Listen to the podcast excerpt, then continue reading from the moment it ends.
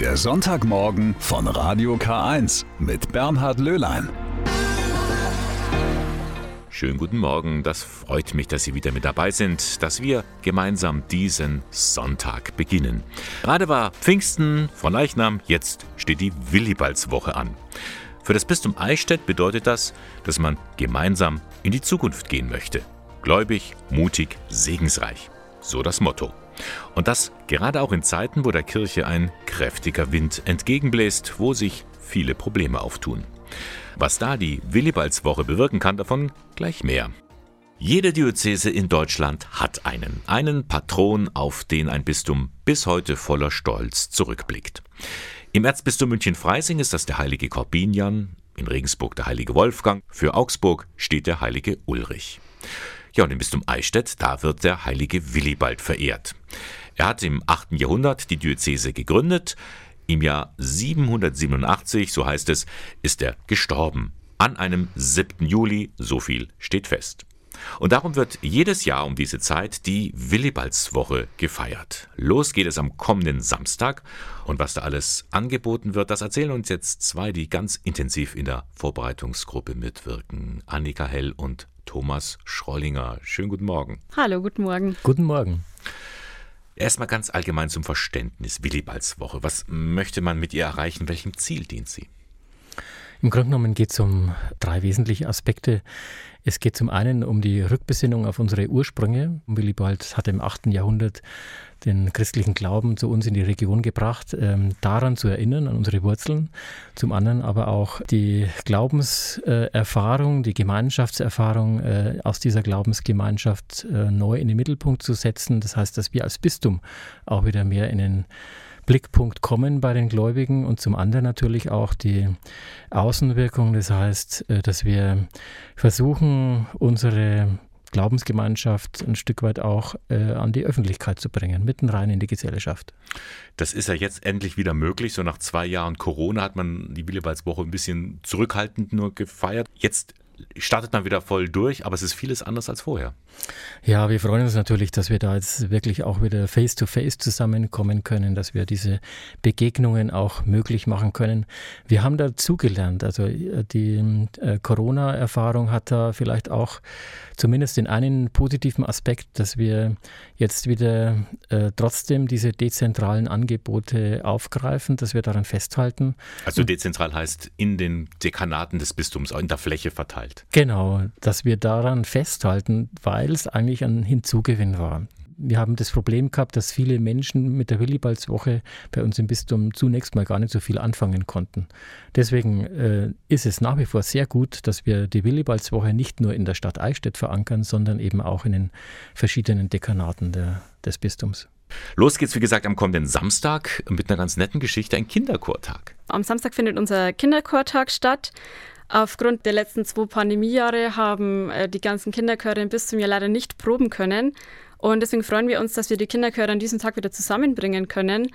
Der Tag soll eben für die Kinderchöre Anlass sein, ja wieder mit den Proben anzufangen und vielleicht einen Anreiz äh, bilden, dass Kinderchöre im Bistum neu gegründet werden. Mhm. Da wird es in ganz Eichstätt an diesem Tag erklingen irgendwo. Singen immer ein paar Kinder dann an allen Ecken und Enden? Ja, die, die Kinder proben eben zusammen mhm. und feiern dann auch mit unserem Bischof Messe. Das sind zwei Highlights des Tages und die werden eingeladen zu zwei Workshops, einem afrikanischen Trommelworkshop und einem Orgelkonzert.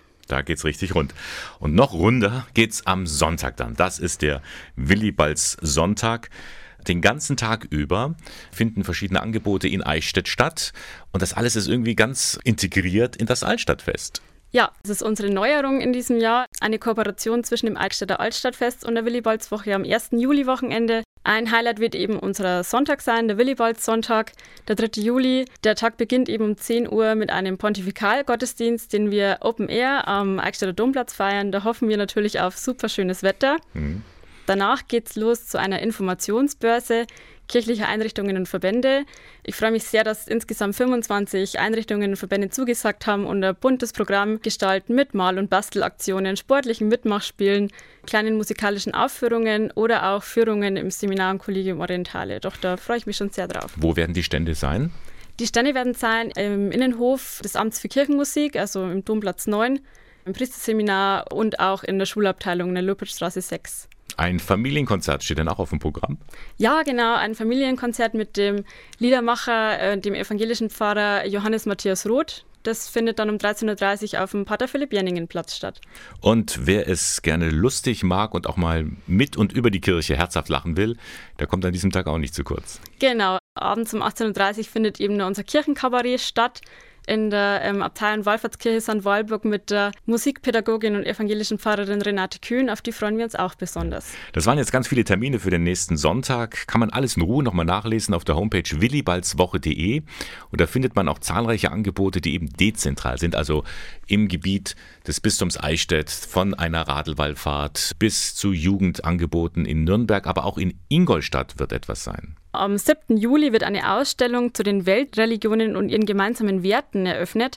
Die findet von 7. bis 31. Juli in der Franziskanerkirche in Ingolstadt statt. Hm. Also kann man sich dann dort in Ruhe anschauen. Den Abschluss der Willibaldswoche, der ist dann am 10. Juli in Schwabach. Das ist nochmal ein Diözesanforum, ein Bistumsforum. Man blickt also auch ein bisschen in die Zukunft. Ganz genau. Das ist ja äh, auch ein Baustein äh, dieser ähm, weltweiten Bewegung, die Papst Franziskus ähm, äh, initiiert hat mit der Weltsynode. Äh, Franziskus hat ja auch gesagt, die Synodalität gehört zum Wesenskern der Kirche. Das heißt auch, dass wir uns gemeinsam mit der Weiterentwicklung der Kirche beschäftigen, dass wir uns, dass wir darum ringen. Und das ist das Anliegen dieses Diözesanforums, dass wir da zusammenkommen, miteinander im Gespräch bleiben und ins Gespräch kommen. Und die Grundlage für Synodalität, auch bei uns im Bistum, ist einfach, wir müssen frei reden können. Und dazu wollen wir das Forum schaffen. Hm. Abschließend nochmal gefragt, ähm, was kann denn so eine Willibaldswoche auslösen, gerade jetzt in einer Zeit, da Kirche für viele Menschen kaum noch relevant zu sein scheint? Ja, in ähnlicher Weise ist es vielleicht so wie bei den äh, Kirchentagen und Katholikentagen, dass man die Erfahrung macht, äh, wir sind nicht allein oder ich bin nicht allein, auch in dieser Zeit, wo Kirche angefragt ist, äh, hinterfragt ist. Äh, es geht hier in keiner Weise darum, irgendwie eine Wagenburg-Mentalität zu pflegen, sondern ganz im Gegenteil, rauszugehen und zu sagen, wir ähm, möchten unseren Beitrag leisten in der Gesellschaft und möchten auch Gesicht zeigen. Ich persönlich mache mit und mir macht sehr großen Spaß, das alles zu planen, weil es einfach vielfältige verschiedene Möglichkeiten gibt, die Menschen ähm, neu zu erreichen. Hm. Also Kirche ist bunt. Kirche ist bunt, Kirche ist vielfältig. Und wenn man da mehr darüber erfahren möchte, einfach auf die Homepage gehen, willibaldswoche.de, da stehen alle Angebote vom 1. bis zum 10. Juli komprimiert zusammen und da können Sie sich nochmal in Ruhe das ein oder andere aussuchen. Vielen Dank an Annika Hell und Thomas Schrollinger und euch einen schönen Tag. Dankeschön. Danke, gerne.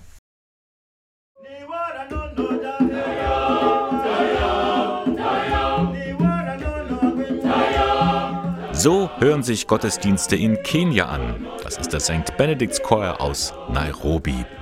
Und dort ist derzeit eine Reisegruppe aus dem Bistum Eichstätt unterwegs.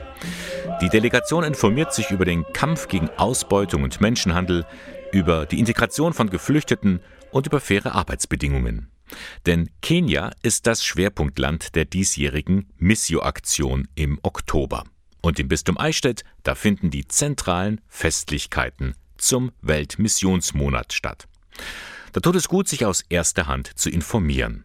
Und was der Eichstätter Generalvikar Pater Michael Huber erlebt hat, das hat ihn schon sehr beeindruckt. Wir sind mit einer Gruppe in eine der größeren Slums der Hauptstadt gekommen und wir haben durch einen Gängewirrwarr voller Blech und, und ja, wirklich schwierigen Verhältnissen plötzlich ein Eisentor aufgemacht bekommen. Dahinter befand sich mitten im Slum eine Schule.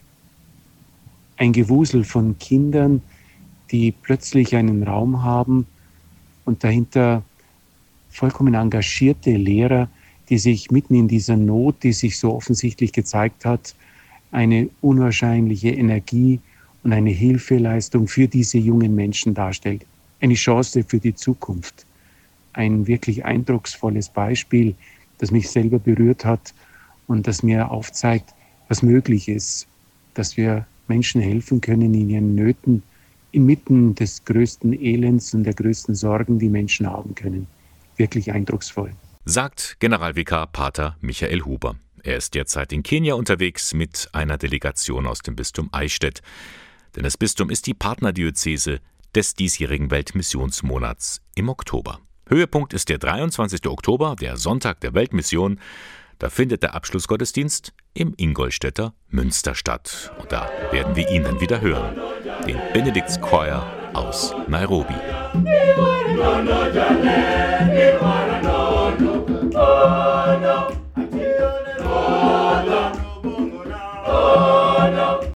Sie ist ein fester Bestandteil bei verschiedenen Gottesdiensten, die Jugendkantorei der Eichstätter Dommusik. Doch derzeit widmen sich die jungen Sängerinnen und Sänger einem ganz besonderen Projekt, das die meisten von ihnen in dieser Form wohl noch nicht erlebt haben. Der Chor studiert eine Kinderoper ein aus dem Jahr 1938. Ende Juni hat sie am Gabrieli-Gymnasium Premiere.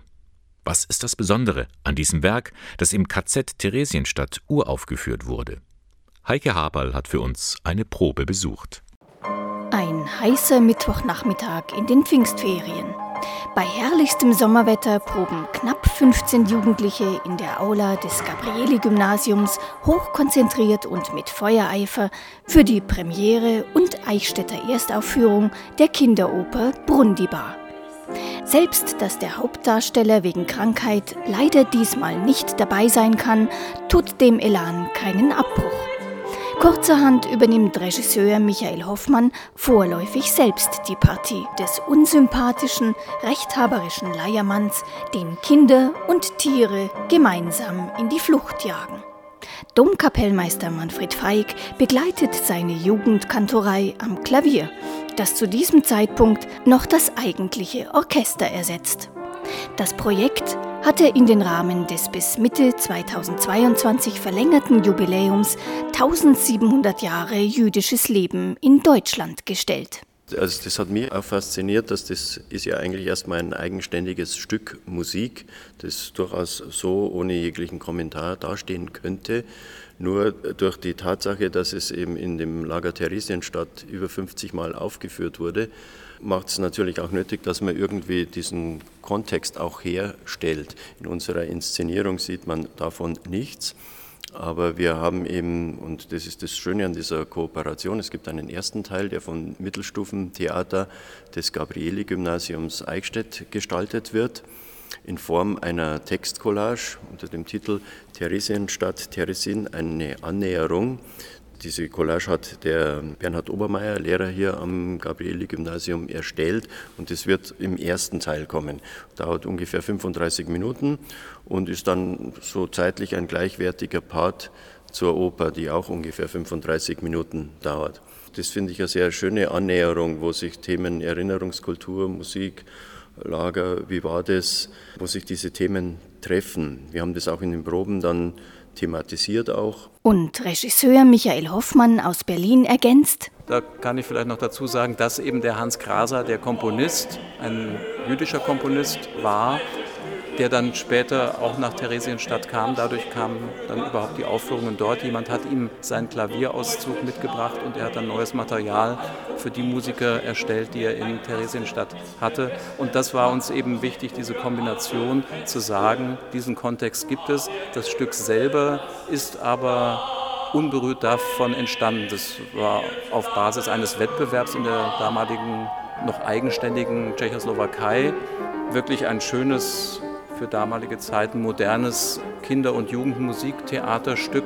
Was ich auch noch besonders schön finde, wo sich äh, Dinge schön verklammern, dass im Orchester ist es eine Besetzung von neun Instrumentalisten und es sind zum großen Teil äh, Instrumentallehrer und Musiklehrer hier vom Gabrieli-Gymnasium, sodass hier auch nochmal ein schöner Kontakt entstanden ist und das ja, ist schon irgendwie so eine Eichstätter Produktion jetzt, oder? Ja.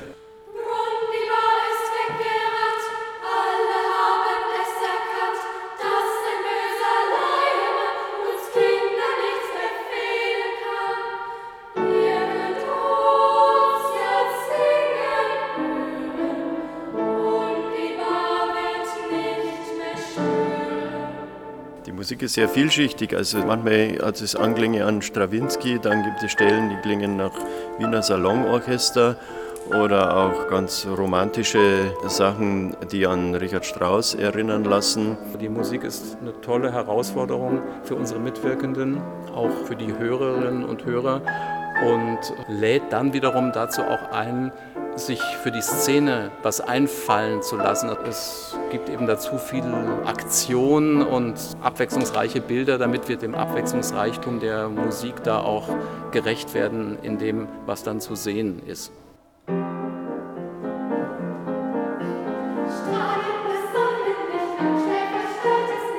Arthur. Ich spiele den Hund in dem Stück und ja, ich finde es halt cool, dass ich so Theater jetzt so mit Singen verbinden kann. Ich bin Mathilda, ich bin der Spatz. Mir macht das Projekt total viel Spaß, weil das jetzt ein bisschen was anderes mal ist.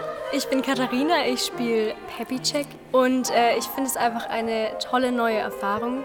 Auch das Schauspielern habe ich noch nie davor so gemacht und das ist einfach schön, das jetzt so mitzubekommen. Ja, das ist jetzt auch ein schöner Abschluss meiner Chorkarriere hier in Eichstätt. Ich bin Maria, ich singe im Chor und mir macht es auch richtig Spaß. Das ist jetzt auch so mein erstes Mal, dass ich in einer Oper singe und ich finde auch, das hat den ganzen Chor noch mal zusammengebracht. Ich bin Lucia, ich spiele den Polizisten. Für mich war es besonders interessant, in eine neue Rolle zu schlüpfen, weil ich spiele einen sehr unangenehmen Artgenossen. Für mich war das eben ziemlich interessant zu sehen, wie alle Leute so in andere Rollen geschlüpft sind. Ich bin die Hedwig und ich spiele die Bäckerin. Und ich finde schön das Thema, was sie rüberbringen wollen, dass man auf Freundschaft mehr Vertrauen haben sollte.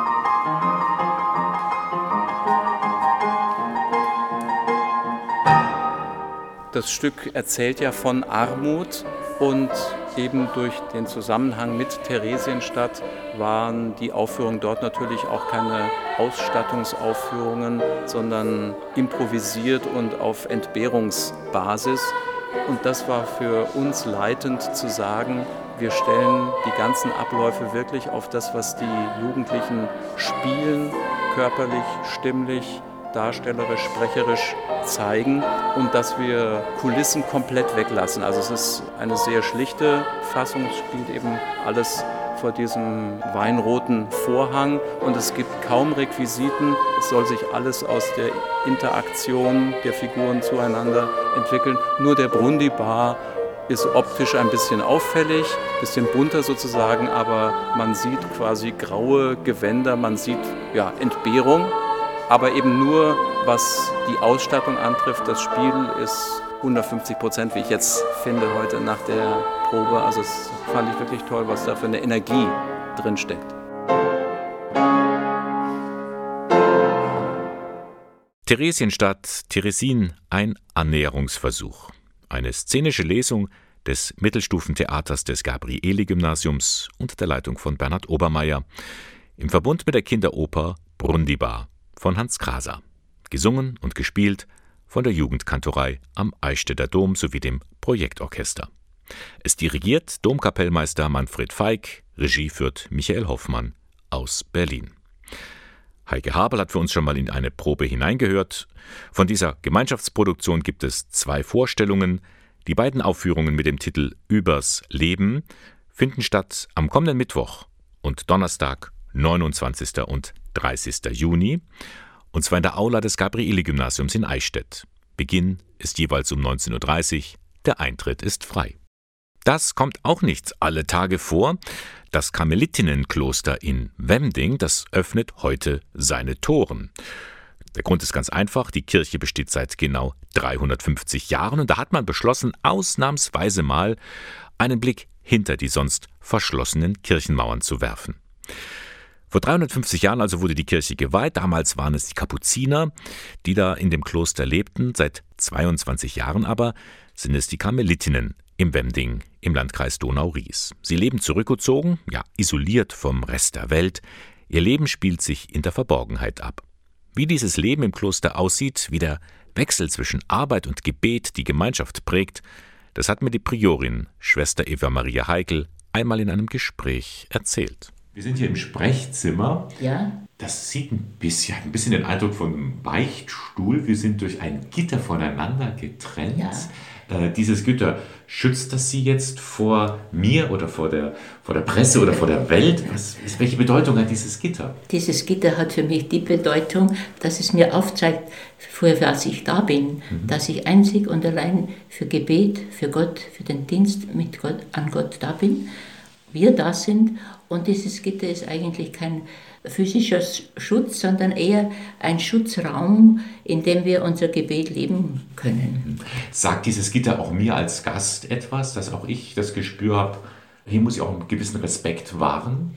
Äh, dieses Gitter sagt eigentlich für Sie auch das, dass wir offen sind für die Welt, dass wir für alles offen sind, was reinkommt, weil die Welt ist ja nicht draußen, die Welt ist ja auch in uns. Mhm. Die Welt können wir nicht durch ein Gitter abtrennen. Sie leben also durchaus mitten in der Welt. Wir leben eigentlich mitten in der Welt und ich würde sagen, das Gitter ist die Öffnung zur Welt hin, weil äh, wir sonst ja eine Mauer bräuchten, wenn wir alles zumachen würden.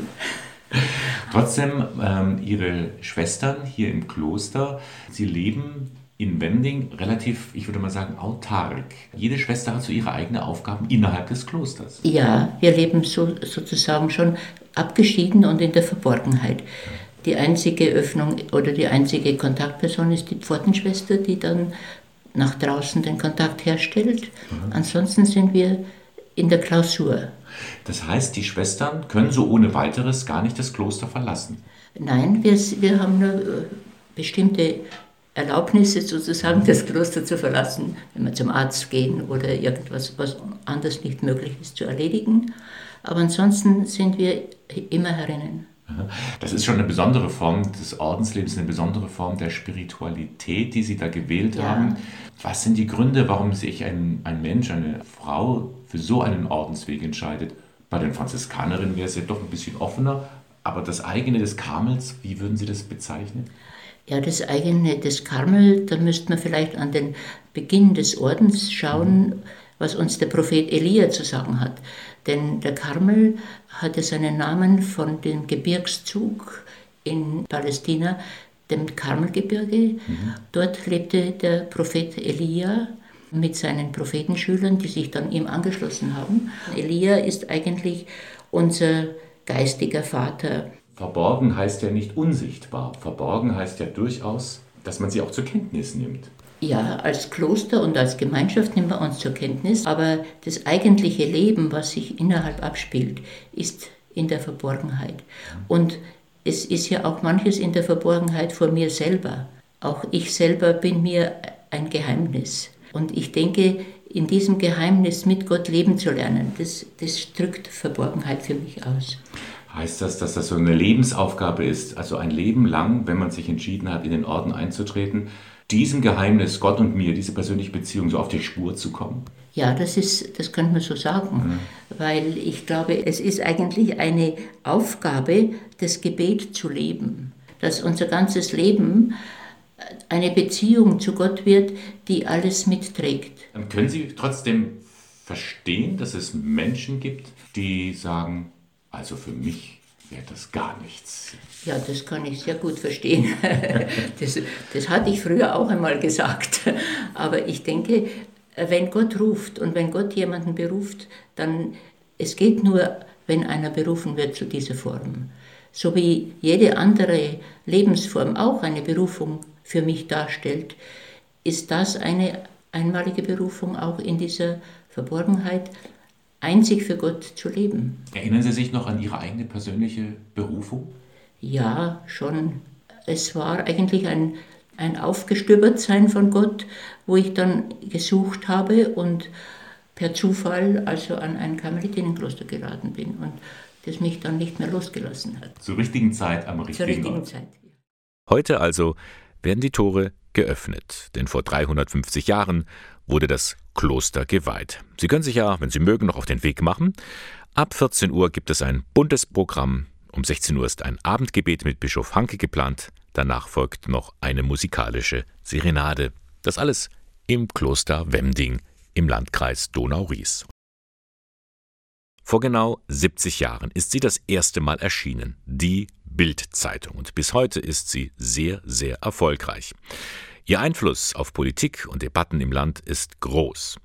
Und das zeigt sich auch zum Beispiel an der Berichterstattung, zu Kirche und Religion. Und darüber berichtet Johanna Risse. In dem Moment, als aus Josef Ratzinger Papst Benedikt wurde, titelte Bild auf der Seite 1 groß, wir sind Papst. Und ich glaube, das ist eine Schlagzeile, die vielen Menschen in Deutschland hängen geblieben ist und die sicherlich in einer Reihe zu sehen ist, wie eine Schlagzeile wie Der Mond ist jetzt ein Ami. So titelte Bild damals, als die US-Amerikaner auf dem Mond gelandet sind. Moritz Czermak kennt die Bildzeitung wie seine Westentasche, denn Czermak ist Chefredakteur von Bildblog.de, ein Internetblog, der sich regelmäßig kritisch mit Berichten von Deutschlands größter Tageszeitung beschäftigt.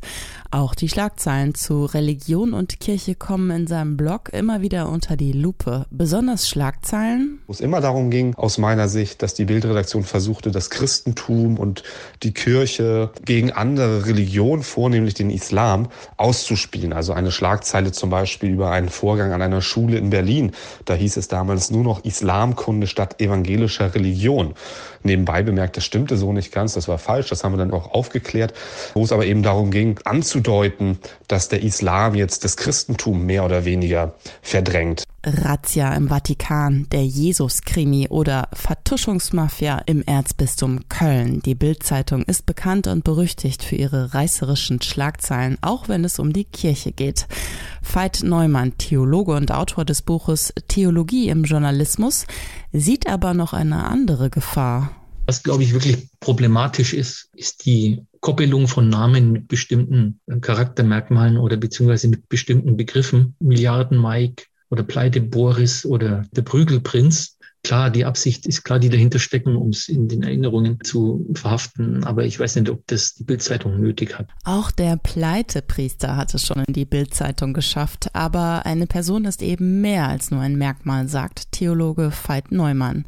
Die Bild kann jedoch auch ganz anders über kirchliche Themen berichten als der Bruder des Papstes, Prälat Georg Ratzinger, verstorben ist. Da war die Bildzeitung eben in Regensburg mit dem ganzen Team und erstens war die Berichterstattung ja doch pietätsvoll, nicht reißerisch, angemessen, auch inhaltsreich und das halte ich für positiv. Also sozusagen das Neutrale ist schon positiv, weil es zumindest zeigt, dass eine Institution wie Bild und Bild Online auch einen guten Journalismus pflegen können. Sie hören den Sonntagmorgen von Radio K1 und da möchte ich Ihnen nun Lara Schmidt vorstellen.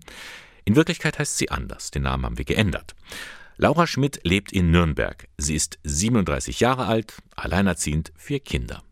2011 ist sie in eine neue Wohnung gezogen, doch bald schon merkt sie, an dieser Wohnung ist etwas faul. Und Winterzeit, in diese 2011, ist die Wohnung komplett dunkel geworden. Das heißt, der Schimmel hat angefangen. Die Wohnung hat angefangen zu schimmeln. Und äh, wir haben auch unsere Vermieter Bescheid gesagt. Der ist gekommen, hat ein Mann einfach ähm, was, ein Produkt draufgetan und abgeschmiert und nochmal Farbe, neue Farbe drauf, abgeschmiert. Ein bisschen drübertünchen, aber das hilft nicht. Von Winter zu Winter wird es schlimmer. Eines ihrer Kinder leidet an Bronchitis. Immer in Winterzeit, immer ab äh, September bis Februar bis März wie jetzt ist sie erkältet immer. Also sie hustet, hat Fieber und Virusinfekt. Man weiß nicht, wo, da, wo das herkommt, aber das geht schon Richtung Asthma, hat die, die Ärztin auch gesagt. Vom Vermieter erwartet sie keine Hilfe, vielmehr von der Caritas. Nele Pfeuffer ist Sozialberaterin bei der Caritas Kreisstelle Nürnberg Süd. Dass eine fünfköpfige Familie in einer Wohnung mit drei Zimmern lebt, mit einer Fläche von 69 Quadratmetern, haben wir hier leider tatsächlich sehr häufig. Die Wohnung ist ja eindeutig viel zu klein vorgesehen als angemessene Wohnfläche wären 105 Quadratmeter. Auch das Schimmelproblem ist ein Thema, das uns sehr häufig in der Beratung begegnet, ähm, dass uns Klienten erzählen, dass ganze Wände verschimmelt sind, dass überall Schimmel hervorkommt, dass es auch auf Möbel übergreift, kennen wir prekäre Wohnverhältnisse. Etwa ein Drittel der Klienten der Kreisstelle lebt unter solchen Bedingungen. Immer wieder bekommen die Mitarbeiterinnen und Mitarbeiter in der Sozialberatung mit, es gibt sie tatsächlich, sogenannte verschimmelte Bruchbuden. Im Fall von Laura Schmidt will man nun handeln. Wir werden das Gespräch mit dem Vermieter suchen und da auch nochmal darauf hinwirken, dass der vielleicht Trocknungsgeräte aufstellt, um da einfach die Feuchtigkeit aus der Wohnung rauszunehmen vielleicht auch mal das Dach kontrolliert. Ja, Unsere Klientin lebt ja direkt unterm Dach und es ist ein Flachdach da, ob da was mit damit zusammenhängen kann, ob man da nicht auch Reparaturmaßnahmen durchführen kann. Noch besser wäre natürlich eine neue, größere und vor allem auch bezahlbare Wohnung. Doch die sind selten. Nele Pfeuffer. Aktuell ist es so, dass wir wirklich einen Mangel an Sozialwohnungen haben, vor allem an Sozialwohnungen für mehr als drei, vier Personen. Es gibt kaum Wohnungen von der Größe her im Sozialwohnungsbereich auf dem freien Wohnungsmarkt sind diese großen Wohnungen unbezahlbar für Menschen im Sozialleistungsbezug. Die Caritas fordert daher, die Förderrichtlinien müssen sich ändern. Bei neuen Wohnprojekten sollten einfach mehr Sozialwohnungen eingeplant werden. Mehr als bisher. Der Sonntagmorgen von Radio K1 geht zu Ende. Blicken wir nochmal zurück. Was war los in den vergangenen drei Stunden? Berichtet haben wir am Anfang zum Beispiel über das DJK Bundessportfest in Schwabach. Bernhard Martini aus Ingolstadt, der Diözesanvorsitzende, zieht ein positives Fazit. Wir sind echt positiv beeindruckt über die Fröhlichkeit der Teilnehmer. Also es gab, auch wenn man Wartezeiten hat oder sonst irgendwas war, keine negativen äh, Stimmungen, sondern jeder ist froh, sich wiederzusehen. Ja, und am kommenden Samstag geht sie wieder los, die Willibaldswoche im Bistum Eichstätt. Ein buntes Programm ist davor gesehen, in Eichstätt selbst, aber auch im ganzen Bistum verteilt. Annika Hell, Projektmanagerin der Willibaldswoche, freut sich schon. Die Willibaldswoche, das ist unsere Begegnungs- und Wallfahrtswoche unseres Bistums und die findet rund um den Gedenktag des heiligen Willibald eben statt am 7. Juli. Heuer also vom 1. bis 10. Juli. Und Ziel der Willibaldswoche ist es, eben sich zu begegnen, also Begegnung steht im Mittelpunkt und den Glauben an Jesus Christus gemeinsam zu feiern und eben vielleicht erneut zu erleben. Alle Termine finden Sie im Internet unter willibaldswoche.de. Und das war der Sonntagmorgen von Radio K1. Sie finden uns in Eichstätt in der Luitpoldstraße 2. Moderation und Redaktion der Sendung Bernhard Löhlein. Wir hören uns dann nächsten Sonntag wieder. Bis dann.